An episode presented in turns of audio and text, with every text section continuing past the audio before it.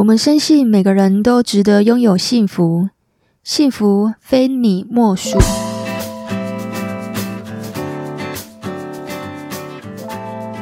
大家好，我是非你莫属主持人杜菲，同时也是美国婚前辅导认证的咨询师。不管你现在是未婚还是已婚，你一定要收听本集节目内容。我将拆解原生家庭是如何影响你的伴侣关系。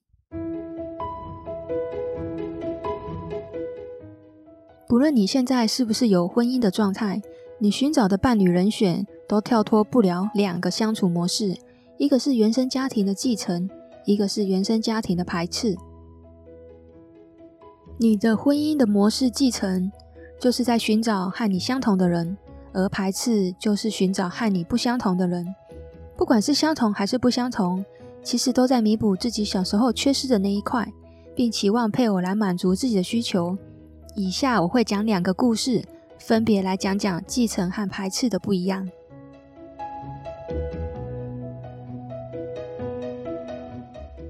第一个，父母亲的婚姻模式有继承性。许汉成的父亲是传统大男人主义，在家里面大小事都是父亲说了算，母亲对父亲总是言听计从。汉成虽然受过高等教育，但他的原生家庭却是要求自己的配偶一切绕着自己转。他从小接受父母的婚姻概念都是这样的。当他遇到小美，是来自父亲照顾母亲的家庭，小美不会认同丈夫的一切由男人说了算的想法。当汉城遇上小美，承袭家庭里面的权力欲和权威就受到了挑战。一有机会，他的潜意识就会对小美使出父亲那里承袭的强势作风。汉成怪小美不够温柔，不够体贴，为何不能够像他母亲那样顺从自己？而小美也怪汉成不能沟通，控制欲太强，太过霸道与强势，为何不能够像自己的父亲？可想而知，这样的婚姻。若没有意识到原生家庭的继承，就算两个人再相爱，也终究敌不过那潜意识的宿命。第二个，父母的婚姻模式具有排斥性。珍珍从小就看到自己的父亲并没有很强的处事能力，在生活中处处受他人的欺负。那她长大之后，就会期望自己的丈夫是一个有能力、强势的男人。在他的头脑中，父亲的懦弱是自己痛苦的深渊。从小，父亲就无法保护母亲和自己，所以在他自己的婚姻中，他无论如何都要避免这样的情况发生。原生家庭对一个人的影响是潜移默化的，在原生家庭形成的地位和处境，会在成长之后夫妻相处之间不受意识的控制，并重复的出现。很多夫妻在一定程度上会内化了父母的行为模式，夫妻双方的行为、认知、情绪也起了连锁反应，并在日常的生活中毫无防备，让人意想不到的强度被我们生命中最亲近的人，通常会是配偶给引爆。很多心理学家都认为，在婚姻中，表面上我们是与自己的配偶相处。其实是不断的重新经历自己的过去与父母之间的关系。婚姻关系可以说是我们成长过程中与父母互动模式的重现。我们每一集内容都会撰写成文字稿，是我们辛苦的小编做的。若你在上班、念书或者是通勤的时候没有办法专心听我说，你也可以到我们的官网阅读相关的文章。如果有看不懂的地方，再找时间来听听看我怎么说。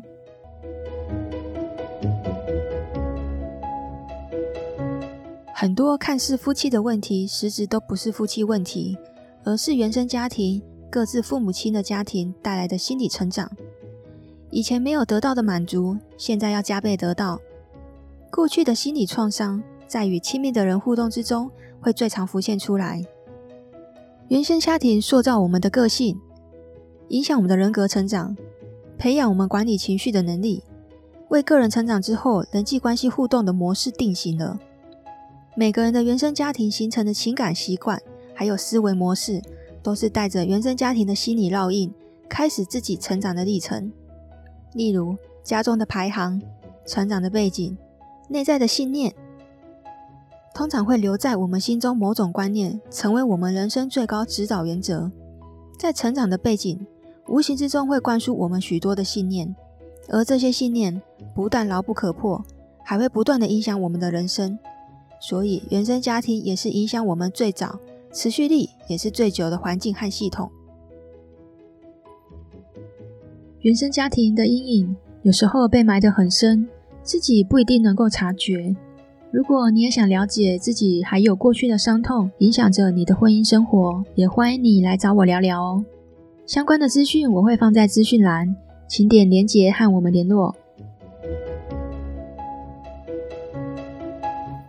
两个来自完全不同原生家庭的人，带着各自家庭的影子，组成新的家庭。如果没有意识到这样的差异，也处理不好这样的差异的话，上演八点档的剧情通常会是心灰意冷，结局会是两败俱伤。在现实生活中，大多数人通常是不知不觉复制着上一辈的思维模式和行为模式，并代代相袭。进入了无法挣脱的死胡同。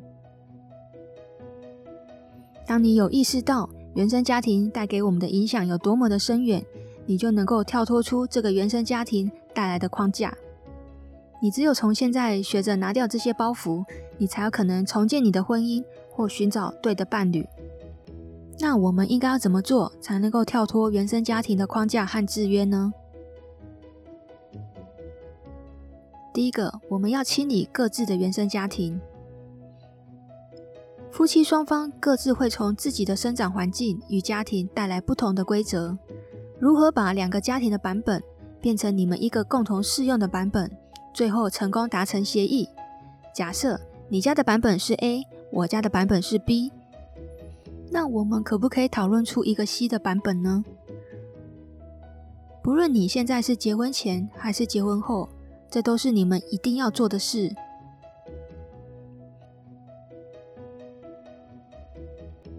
第二个，去觉察过度强烈的情绪反应。进入到亲密关系之后，你会发现，有的人在相处上就特别的敏感，一触即发的痛点。这些痛点往往最容易被亲近的人给引爆。许多人在外面都能够保持平平和和的心态，但一回到家就会大发雷霆。在日常生活中，我们每当自己对某些事或情境有超乎寻常的反应，就要自己多加留意，尤其是那些特别强烈、一再出现的情绪，很可能是背后掩藏着原生家庭的悲伤与痛苦。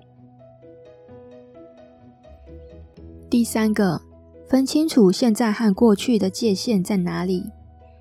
当强烈的情绪跑出来之后，我们可以留意看看。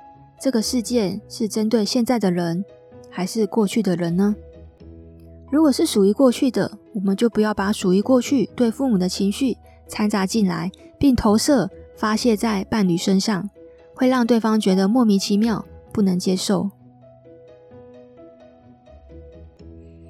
以下我提供一个案例，可以让听众们参考看看。当情绪来了之后，我可以去思考看看，为什么我现在会这么愤怒？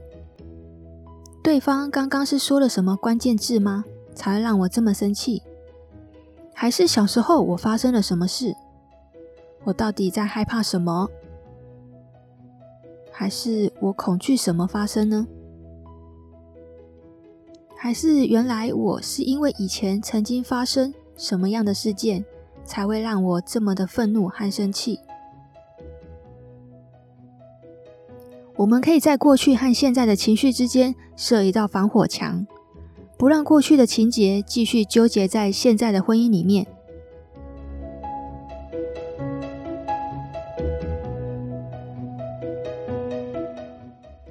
我们总是不知不觉中变成自己爸爸或妈妈的样子。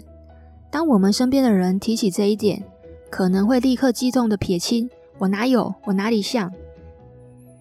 当时的情绪反应反射性的会否认，但当情绪过后，你是不是能够真的静下来去想一想，为什么别人会说我和爸爸妈妈像呢？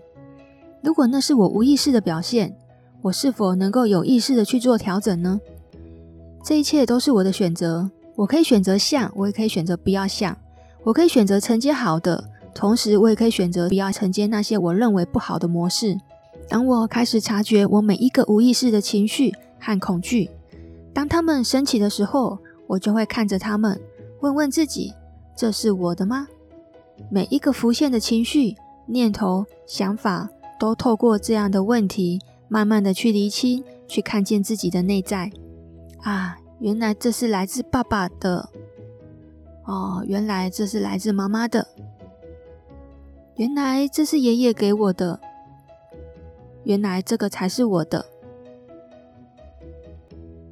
慢慢的，你就能够分清楚哪些是我的，哪些不是我的。当你能够分清楚。你就能够进一步的去拆解它，拆解完之后，你就能够进一步的去化解它，化解之后，也就是你准备和它说再见的时候了。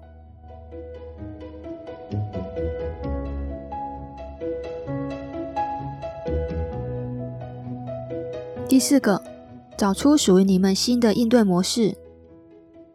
在伴侣关系中，会有几个基本的需求，包括价值感。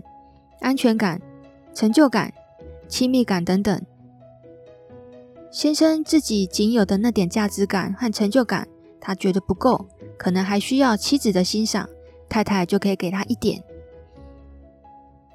先生如果想要成为决策者，太太就送给他一点权力。他想要成为父亲那样的权威者，你就给他一点面子。太太如果希望先生能够帮忙家务事，先生就多做一点，这些招式省心省力还低成本，听众们不妨试试看，相信会带来很不错的效果哦。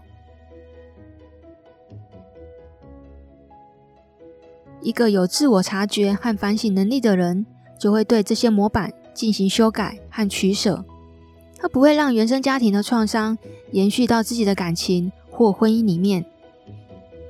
对过去的愤恨，他也不再向身边的人索取，而是个有能力将自己的婚姻生活过得有滋有味的人。如果听完本集节目，你觉得对你很有帮助，或你身边的朋友也正经历类似的问题，你也可以把这一集分享给他，和我们一起帮助需要的人。如果喜欢我们的节目，请到 Apple Podcast 留下五星好评。我们将在每周五晚上十点上线。我是杜飞，我们下次见。